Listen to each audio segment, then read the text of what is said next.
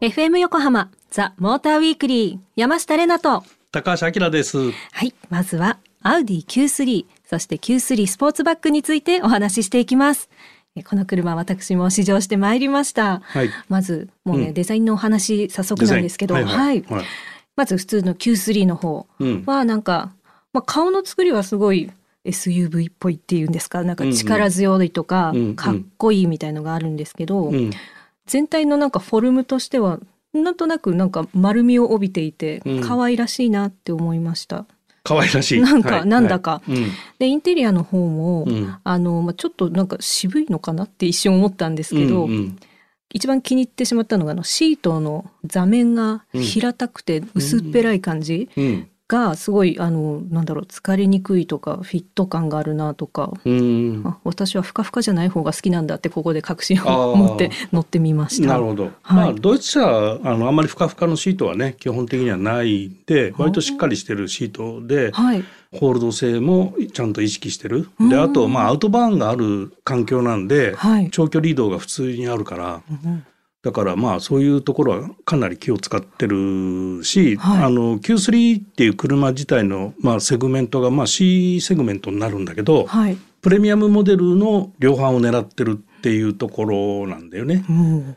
でまあライバルとしてはまあ BMW の X1 とか、はい。まあ、その辺と競合するかなというところでね、うん。で乗ったのがクワトロ。クワトロ。でこれアウディはあのみんな FF かはい。クワトロか、まあ、どっちかのラインナップになってて、まあはい。クワトロで結構有名になってるっていうかね、うん。アウディイコールクワトロって思ってる人もいっぱいいるかなとは思うんだけど、へえ、うん。そうなんですね、うんはい。知らなかったです、うん。えそしてスポーツバッグの方なんですけどはい、商品を説明してくれる方もこのクーペラインがとてもいいみたいなお話をしてて、うんうん。確かに私もクーペライン好きだなと思いまして。まあ見た目全然かっこいいよね、うん。あのスポーツバッグの方がね。そうなんですよね。なんかね、うん。そこがシュッとしてるだけであの印象が第一印象が変わるなと思いまして、うんうん、まあスポーツバッグはやっぱりこうエクステリアデザインをねすごく力を入れてるんでうん。その Q3 とのこう明らかな見栄えの違いがないとはい。存在価値がないから、うん。だから見た目かっこいいよねって言われてある意味当然の車で。当然のことを当然に言ってしまった。はい。だからまああのクーペライクなルーフラインを持ってるから、うんうん。やっぱデザインコンシャスでしょう、はい。だ購買ターゲットとしてはやっぱりこういうデザインとかそういうのにこだわりのある人とかね。そそういう人たちがこうターゲットになる。でまあ通常のそのアウディ Q3 の方はうんうんファミリーとかを対象にしてアクティブなねはい。ファミリーを対象にして、まあ、えーアウトドアが好き買い物が好きみたいなとにかく外へ出て家族で移動するような人たちがターゲットですよって言っててクーペえーライクなこのスポーツバッグの方は、はい。まあ、例えば独身とかねの。あのファッションとかねえまあそういうものに興味があってどっちかっていうとこう泥に汚れるっていうよりは都会でおしゃれにみたいな。そっち系の匂いのする人にこう刺さるんじゃないの？みたいな。うーん。面白い。で Q3 はね、日本だと8年ぶりぐらいのモデルチェンジで。ちょっとねあのデビューが遅かったんだよね。うんでヨーロッパでは Q3 とスポーツバッグって同時に発売してなくてはい。Q3 はだいぶ遅れて出てて、うんでまあ日本はその Q3 を導入するのが遅れたんで、うん結果的に2台同時に入ってきたっていうようなあのことなんだけど、はい。あのアウディのラインナップの中で例えば今回もインテリアが一番力が入っててその、うんバーチャルコックピットってアウディの人たちは言ってるんだけども、はいまあ、全部タッチパネルになってそのデジタル化されてね、でもともとデジタルの導入はアウディは早かったんだけども、はい。まあ、そういういろんな部分でスイッチが残ってたりとかっていうのがあの現行の Q3 にはあったのね。はい。でその辺が全部タッチパネルになって最新モデルになったっていうのが、まあトピックとしてはこの Q3 はあって。はい。えすごいあのタッチ反応良くて操作もしやすかったし、うん見やすかったですよねこれ。あのタッチしてもクリック感があったでしょ？ああの音もカチッと音するしちゃんとう反応されてるわってわかる感じが。スマホほどこうタッチが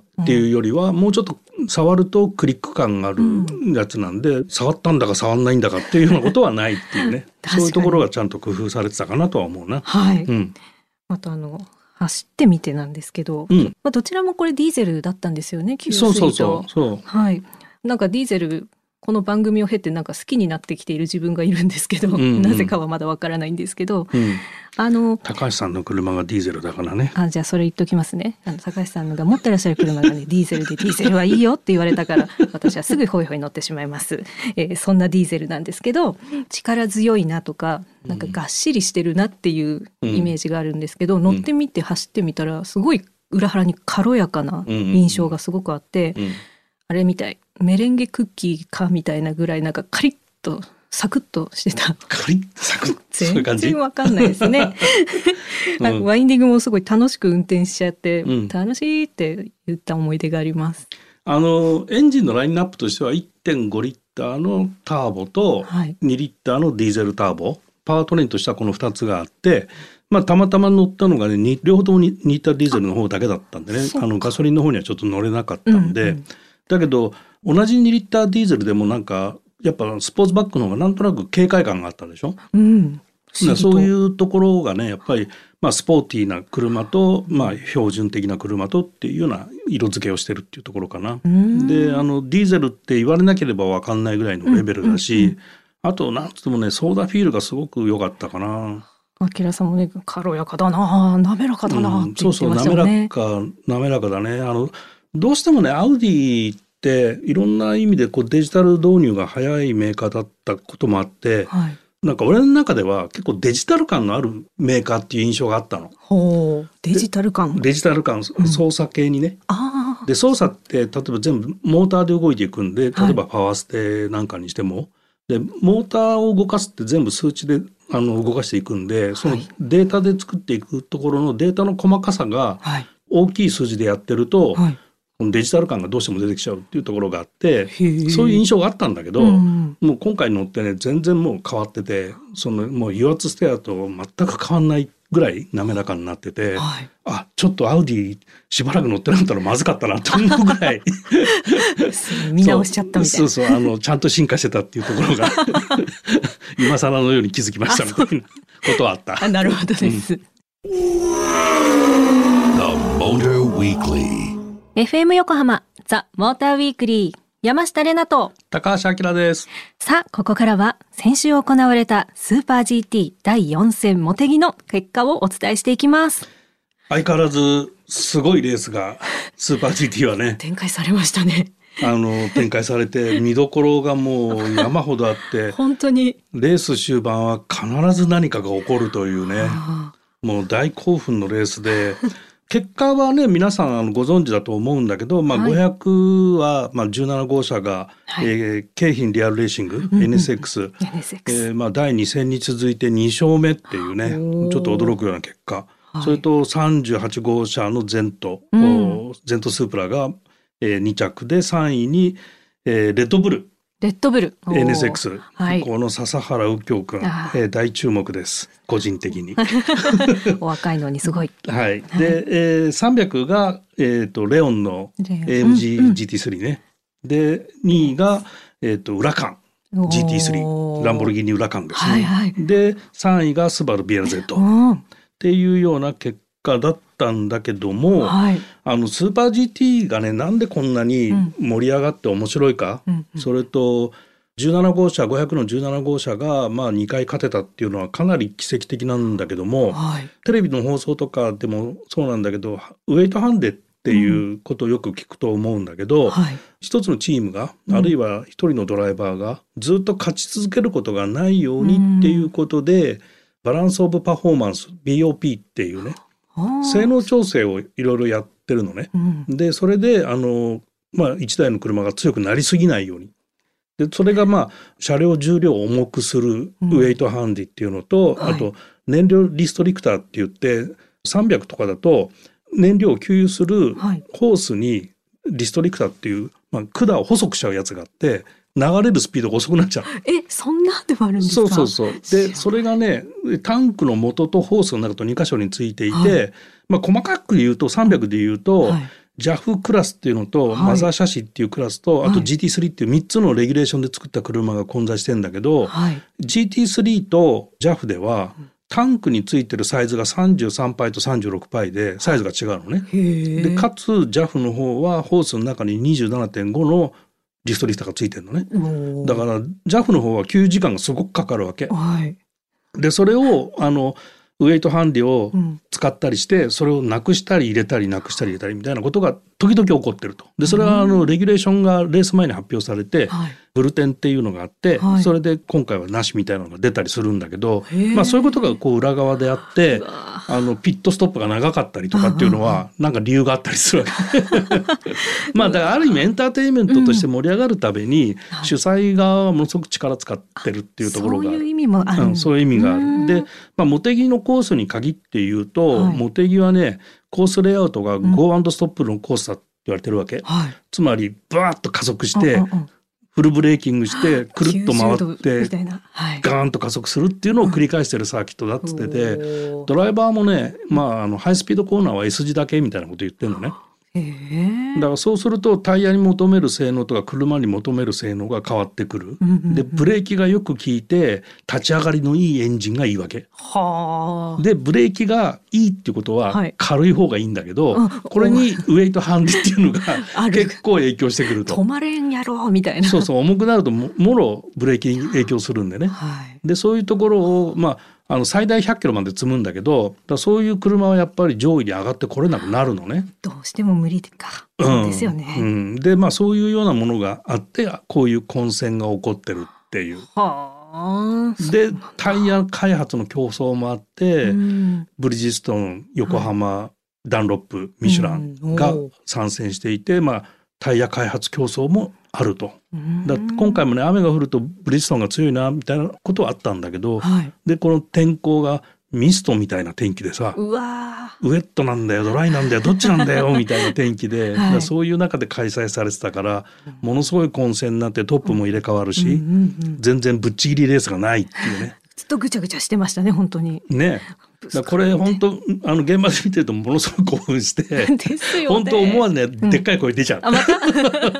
テレビの前でもめっちゃね言ってました。言ってた。危ないとか。そうそう。でこれね嬉しいことに、はい。次の第5戦の富士のレースなんだけど、ここから観客が入ります。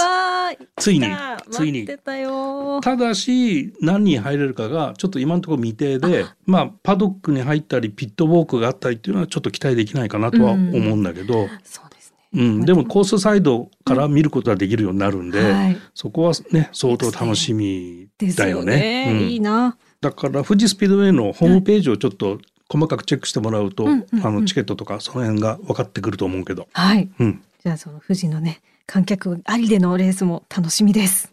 以上スーパー GT の結果をお届けしました。The Motor Weekly. FM 横浜ザ・モーターウィークリー山下れなと高橋明です。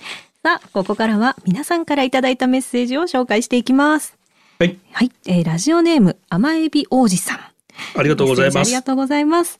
先日ニュースで空飛ぶ車のことを聞きました。そんな車は作れるんですか？というメッセージをいただきました。作れるんですかね？あのいろいろベンチャーが今やってますね。でまああのどういう開発をしてるかっていうのは詳しく何も知らないんだけど、はい。11月の上旬にはい。東京ビッグサイトでフライングカー展示会っていうのがあってえー。イベントがあります。でこれ一般の人が入れるのかどうかちょっと知らないんだけど取材の案内が来ててあの来てちょうだいと。お。でまああのいろんな、まあ、JAXA も含めてね JAXA ってあの、宇宙。宇宙ロケットうん。も含めてそういうところが一生懸命研究してるところはい。があるんでうん。でまあ一般的にはあのドローンだよね。ドローンタイプ。あれに椅子がくっついてみたいな。あ、そういう感じ？そうそうそう。だから空飛ぶって言ってもひすんごい上空じゃなくて、ら、うんうんうん、割と地面近いところ。え、タイヤはつくんですか？うんまあそれはケースバイケースだと思うんだけあどー。地面も走れて道路も走れてっていう同じか地面。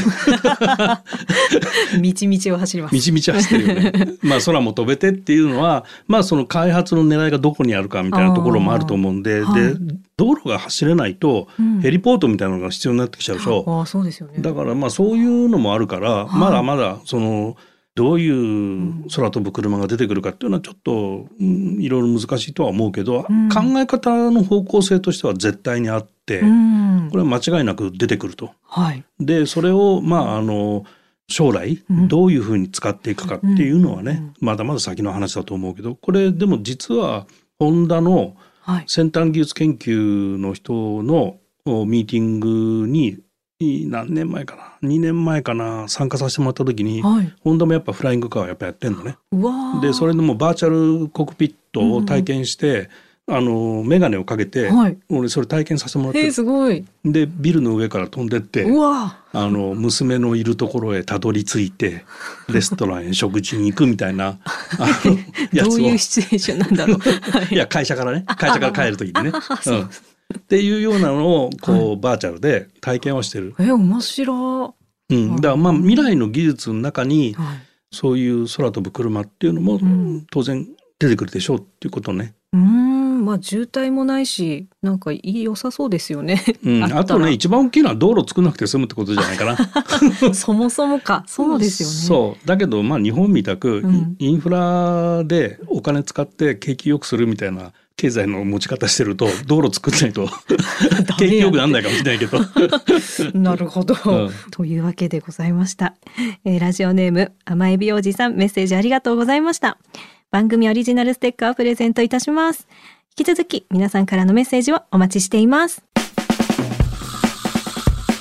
ザ・モーターウィークリーエンディングのお時間となりました番組では引き続き車への疑問質問またこんなテーマでやってほしいなど皆様からのメッセージをお待ちしています。えさらに来週はあなたの妄想ドライブプランを紹介します。一緒にドライブするのは山下？それともあきらさん？どんな車で？どこへ？といったあなたのドライブプランを妄想して送ってください。なんか変なの。含みすぎですか？踏みすぎじゃない。じゃあ妄想して送ってください。最優秀賞に選ばれた方には車グッズ詰め合わせをプレゼントします。メッセージはメールアドレス tm アットマーク fm 横浜 .jp tm アットマーク fm 横浜 .jp まで。ツイッターではハッシュタグモーターウィークリー847でつぶやいてくださいはい。今夜はアウディ Q3 Q3 スポーツバックとあと先週行われたスーパー GT の結果を紹介してきました。なんか GT だいぶ楽しんでるみたいだけど。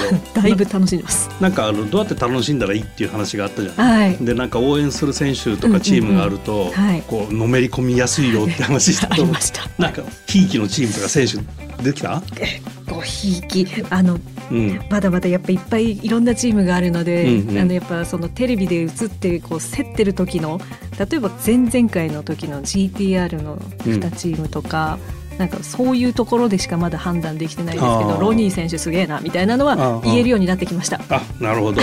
ぜひね応援してほしいのがね、はい、えっ、と500のね、はい、16号車。16号車、うん。メモ、はい、はい。レッドブルモチュール無限のはい。NSX なんですが、はい、これ武藤秀樹選手とはい。笹原右京選手が、まあ、ドライバーでいるんだけど、うんうんなんでかっていうと、はいはい。この笹原右京新人なんですけどはい、彼は、えーザ・モーターウィークリーチームでですねロードスター4時間耐久のドライバーとして出てもらったんですよ実はいま。したよね実は。2年前もうちょっと前か3年前ぐらいだったかなで,、そうで彼ヨーロッパでフォーミュラのレースをやってて、日本に帰ってきてすぐで、まだ日本の運転免許持ってなかったんだよ。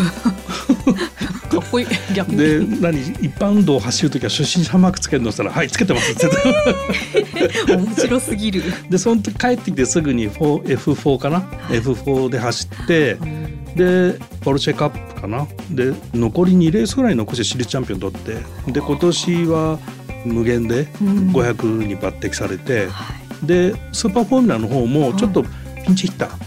で、あのスーパーフォーミュラも出れててあのとっても注目生きがいいんでいい人なんでいいいい人なんだそれいい人ってどういうことだろう。だからまああの会えるチャンスもあると思うんでねあそういう意味では。はい。じゃあちょっと楽しみに次のもちょっと笹原清選手をガン見してみようと思います。はい、ものすごい個人的な話でした。ということでここまでのお相手は山下れなと高橋明でした。また来週